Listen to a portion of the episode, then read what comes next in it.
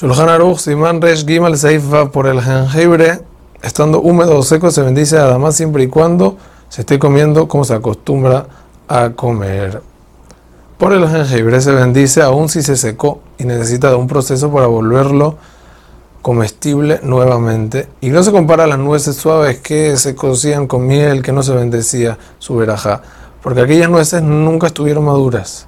Lo que no es así con respecto a la jengibre que se consideró comida, solamente se secó y es por eso que al volverlo comestible nuevamente, su verajá regresa con él.